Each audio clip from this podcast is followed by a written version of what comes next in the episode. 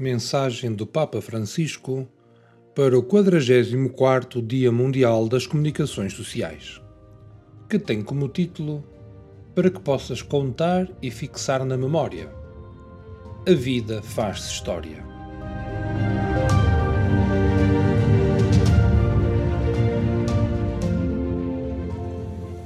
Escreve o Papa.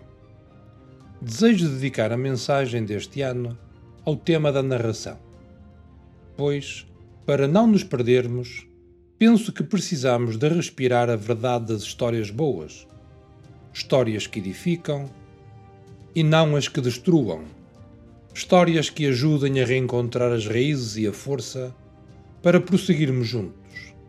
Na confusão das vozes e mensagens que nos rodeiam, temos necessidade de uma narração humana que nos fale de nós mesmos e da beleza que nos habita uma narração que saiba olhar o mundo e os acontecimentos com ternura, quanto a nossa participação num tecido vivo.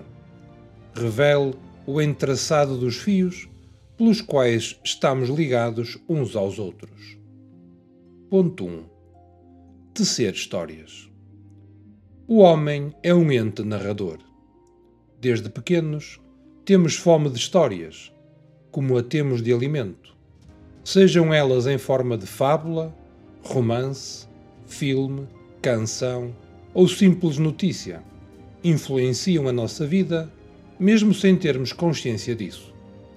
Muitas vezes, decidimos aquilo que é justo ou errado com base nos personagens e histórias que assimilamos.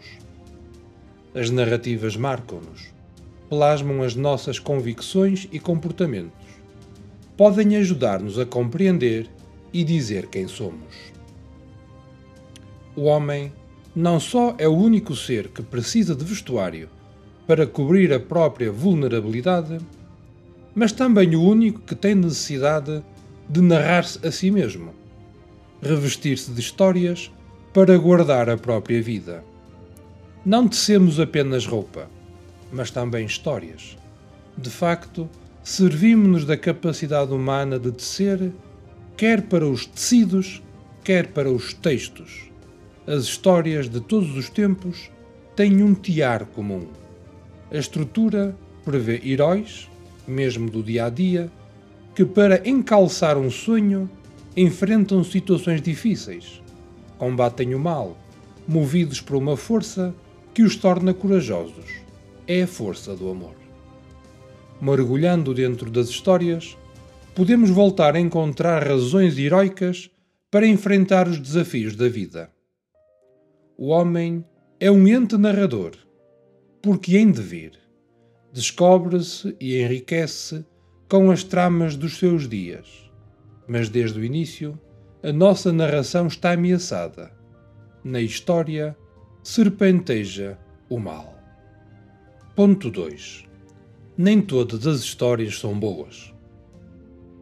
Se comeres, tornaste-te-ás como Deus.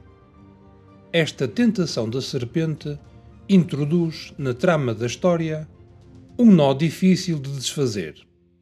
Se possuires, tornar-te-ás, conseguirás. Sussurra ainda hoje a quem se fia do chamado mentiroso para atingir os seus fins.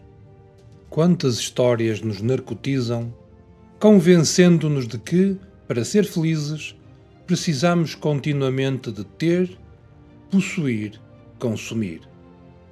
Quase não nos damos conta de quão ávidos nos tornamos de bisbilhotices e intrigas, de quanta violência e falsidade consumimos.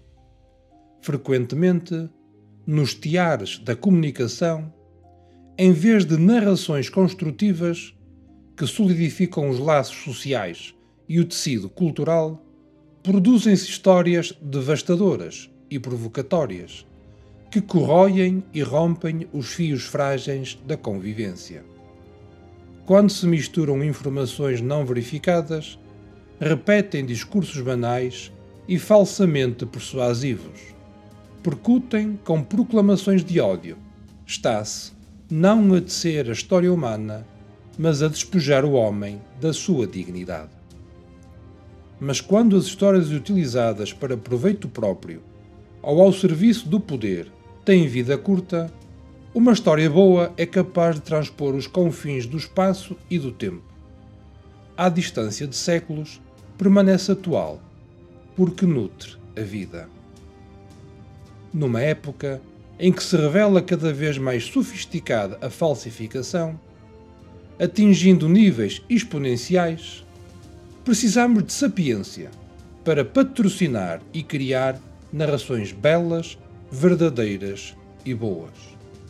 Necessitamos de coragem para rejeitar as falsas e depravadas. Ocorre paciência e discernimento para descobrirmos histórias que nos ajudem a não perder o fio no meio das inúmeras lacerações de hoje. Histórias que tragam à luz a verdade daquilo que somos, mesmo na heroicidade oculta do dia a dia. Ponto 3. A história das histórias. A Sagrada Escritura é uma história de histórias. Quantas vicissitudes, povos, pessoas nos apresenta. Desde o início, mostra-nos um Deus que é simultaneamente Criador e Narrador. De facto, pronuncia a sua palavra e as coisas existem. Deus, através deste seu narrar, chama à vida as coisas e, no apogeu, cria o homem e a mulher como seus livres interlocutores, gerador de história juntamente com ele. Temos um salmo onde a criatura se canta ao Criador. Tu modelaste as entranhas do meu ser e teceste-me no seio da minha mãe. Dou-te graças por me teres feito uma maravilha estupenda. Quando os meus ossos estavam a ser formados e eu em segredo me desenvolvia, recamado nas profundezas da terra, nada disso te era oculto. Salmo 139 Não nascemos perfeitos, mas necessitamos de ser constantemente tecidos e recamados. A vida foi-nos dada como convite a continuar a tecer a maravilha estupenda que somos. Neste sentido, a Bíblia é a grande história de amor entre Deus e a humanidade. No centro está Jesus.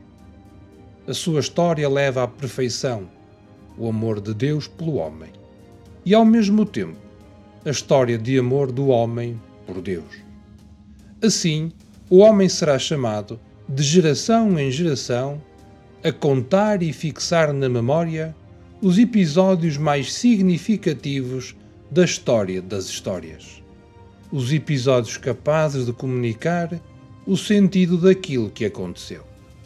O título desta mensagem é tirado do livro do Êxodo, narrativa bíblica fundamental que nos faz ver Deus a intervir na história do seu povo. Com efeito, quando os filhos de Israel, escravizados, clamam por ele, Deus ouve e recorda-se. Deus recordou-se da sua aliança com Abraão, Isaac e Jacó. Deus viu os filhos de Israel e reconheceu-os. Da memória de Deus brota a libertação da opressão que se verifica através de sinais e prodígios. E aqui o Senhor dá a Moisés o sentido de todos estes sinais, para que possas contar e fixar na memória do teu filho e do filho do teu filho os meus sinais que eu realizei no meio deles, e vós conhecereis que eu sou o Senhor. A experiência do Êxodo ensina-nos que o conhecimento de Deus se transmite sobretudo contando, de geração em geração, como ele continua a tornar-se presente.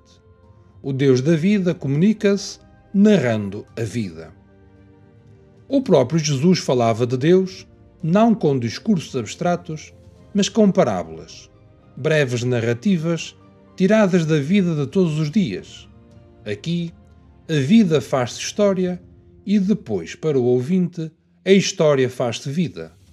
Tal narração entra na vida de quem a escuta e transforma-a. Também os Evangelhos, não por acaso, são narrações. Enquanto nos informam acerca de Jesus, performam-nos à imagem de Jesus, configurando-nos com Ele. O Evangelho pede ao leitor que participe da mesma fé para partilhar da mesma vida. O Evangelho de João diz-nos que o narrador por excelência, o Verbo, a Palavra, fez-se narração.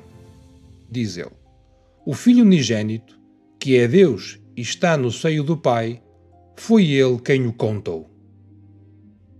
Usei o termo contou, porque o original tanto se pode traduzir por revelou como contou. Deus teceu-se pessoalmente com a nossa humanidade, dando-nos assim uma nova maneira de tecer as nossas histórias. Ponto 4. Uma história que se renova. A história de Cristo não é um património do passado. É a nossa história, sempre atual.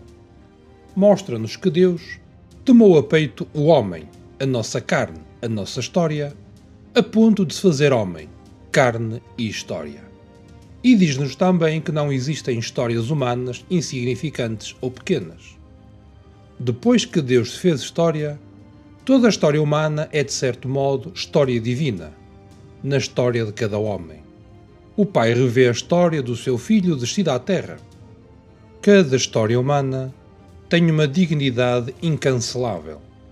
Por isso a humanidade merece narrações que estejam à sua altura, aquela altura vertiginosa e fascinante a que Jesus a elevou. Vós sois uma carta de Cristo, escrevia São Paulo aos Coríntios, confiada ao nosso ministério, escrita não com tinta, mas com o Espírito de Deus, não em tábuas de pedra, mas em tábuas de carne, que são os vossos corações. O Espírito Santo, o amor de Deus, escreve em nós, e escrevendo dentro de nós, fixa em nós o bem e recorda-no-lo. De facto, recordar significa levar ao coração, escrever no coração.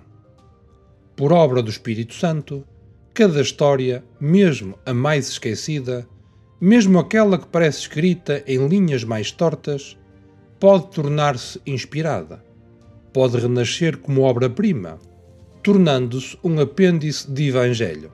Assim, as Confissões de Santo Agostinho o relato do peregrino de Inácio, a história de uma alma de Teresinha do Menino Jesus, os noivos prometidos de Alexandre Manzoni, os irmãos Karamazov de Fyodor Dostoevsky e inúmeras outras histórias que têm representado admiravelmente o encontro entre a liberdade de Deus e a do homem.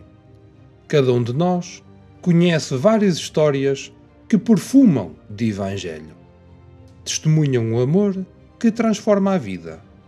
Estas histórias podem ser partilhadas, contadas, feitas viver em todos os tempos, com todas as linguagens, por todos os meios.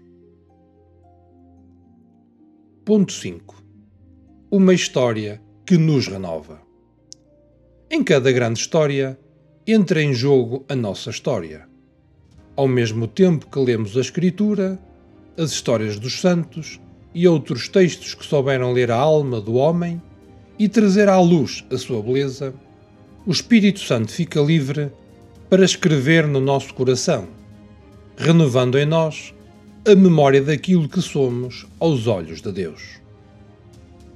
Quando fazemos memória do amor que nos criou e salvou, quando metemos amor nas nossas histórias diárias, quando tecemos de misericórdia as tramas dos nossos dias, nesse momento estamos a mudar de página. Já não ficamos atados a lamentos e tristezas, ligados a uma memória doente que nos aprisiona o coração. Mas abrimos-nos aos outros, abrimos-nos à própria visão do narrador. Nunca é inútil narrar a Deus a nossa história ainda que pareça inalterada a crónica dos factos, mudam o sentido e a perspectiva. Narrarmos-nos ao Senhor é entrar no seu olhar de amor compassivo por nós e pelos outros. A ele podemos narrar as histórias que vivemos, levar as pessoas, confiar situações. Com ele, podemos recompor o tecido da vida, cozendo as rupturas e os rasgões. Quanto nós, todos, precisamos disso. Com o olhar do narrador, o único que tem o ponto de vista final, aproximamo-nos depois dos protagonistas, dos nossos irmãos e irmãs, atores, juntamente conosco, da história de hoje. Sim, porque ninguém é mero figurante no palco do mundo. A história de cada um está aberta a possibilidades de mudança. Mesmo quando narramos o mal, podemos aprender a deixar espaço à redenção. Podemos reconhecer, no meio do mal, também o dinamismo do bem e dar-lhe espaço. Por isso, não se trata de seguir a lógica do mentiroso, nem de fazer ou fazer-se publicidade, mas de fazer memória daquilo que somos aos olhos de Deus. Testemunhar aquilo que o Espírito escreve nos corações. Revelar a cada um que a sua história contém maravilhas estupendas. Para o conseguirmos fazer, confiemo-nos a uma mulher que teceu a humanidade de Deus no seu seio e, diz o Evangelho, teceu conjuntamente tudo o que lhe acontecia. De facto, a Virgem Maria tudo guardou, meditando no seu coração. Peçamos-lhe ajuda a ela, que soube desatar os nós da vida com a força suave do amor. Ó Maria, mulher e mãe, vós teceste no seio a palavra divina, vós narrastes com a vossa vida as magníficas obras de Deus. Ouvi as nossas histórias, guardai-as no vosso coração e fazei vossas também as histórias que ninguém quer escutar. Ensinai-nos a reconhecer o fio bom que guia a história. Olhai o cúmulo de nós em que se emaranhou a nossa vida, paralisando a nossa memória. Pelas vossas mãos delicadas, todos os nós podem ser desatados. Mulher do Espírito, Mãe da Confiança, inspirai-nos também a nós. Ajudai-nos a construir histórias de paz, histórias de futuro e indicai-nos o caminho para as percorrermos juntos. Roma, em São João de Latrão, na memória de São Francisco de Sales, 24 de janeiro de 2020. Francisco.